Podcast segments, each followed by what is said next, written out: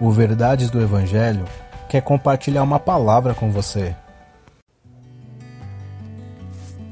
Efésios capítulo 2, versículo 8.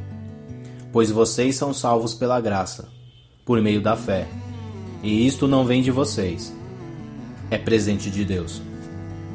O apóstolo Paulo diz que somos salvos pela graça. E é a graça responsável pela salvação, não as obras.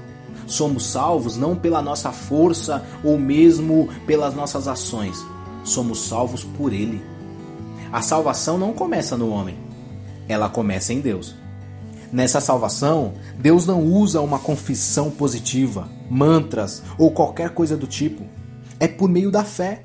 E fé em Jesus Cristo como único e suficiente Salvador. A salvação é um presente e não uma recompensa. É uma dádiva e não uma retribuição. Creia em Jesus Cristo como seu único e suficiente Salvador e seja salvo.